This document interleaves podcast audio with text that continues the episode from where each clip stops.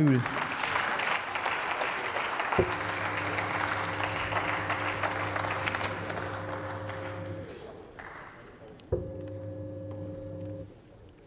Frau Präsidentin, sehr geehrte Damen und Herren! Ich möchte meine Rede mit einem großen Dankeschön beginnen.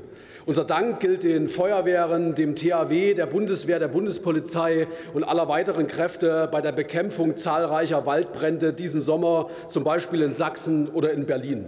Die Einsatzkräfte zeigen vollen Einsatz und geben ihr Bestes. Vielen Dank dafür.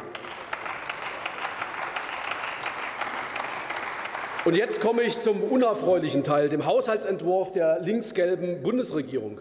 Während durch die explodierenden Energiepreise Milliarden an Steuergeldern zusätzlich in die Staatskassen gespült werden und die vereinnahmten Steuern unter anderem dafür verwendet werden sollen, um für andere Länder die Folgen des Ukraine-Kriegs abzumildern, will linksgelb an der Sicherheit der eigenen Bürger sparen.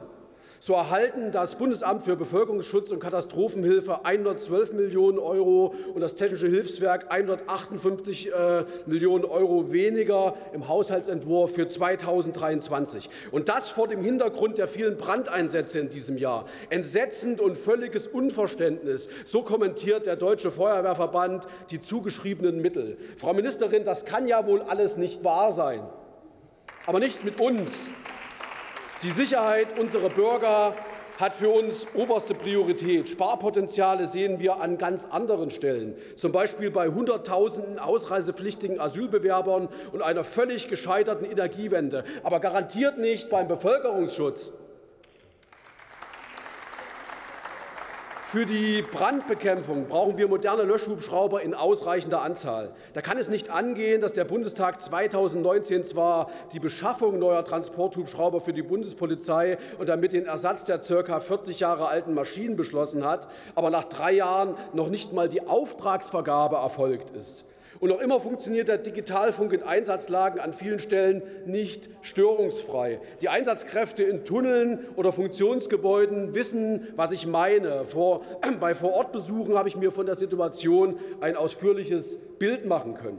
So wie wir unsere Einsatz- und Rettungskräfte optimal ausstatten müssen, so gilt es auch Opfern von Katastrophen schnell und unbürokratisch zu helfen. Das Versagen vieler politisch Verantwortlicher während der Flutkatastrophe im Ahrtal hat schon fassungslos gemacht. Dass von den versprochenen Hilfsgeldern nach inzwischen über einem Jahr bisher nur ein Bruchteil ausgezahlt wurde, reiht sich in diese Kette ein. Die Betroffenen brauchen jetzt ihre Hilfen ausgezahlt, statt gelegentlich vorbeischauende Politiker ihrer Parteien, die betroffen gucken und ein paar beschwichtigende Worte dalassen.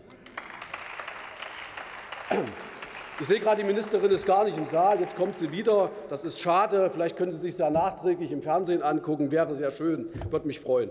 Abschließend. Die ohnehin schon desolate Sicherheitslage in unserem Land wird durch den linksgelben Haushaltsentwurf nochmals verschlechtert. Während für linksgrüne Ideologieprojekte üppig Steuergeld angefasst wird, kreist an sicherheitsrelevanten Stellen der Rotstift. Wichtige Projekte wie bei der Bundespolizei und den dringend benötigten Transporthubschraubern kommen nicht voran. Mit unseren Änderungsanträgen werden wir der Regierungskoalition Druck machen. Denn für uns gilt unser Land zuerst. Vielen Dank für die Aufmerksamkeit.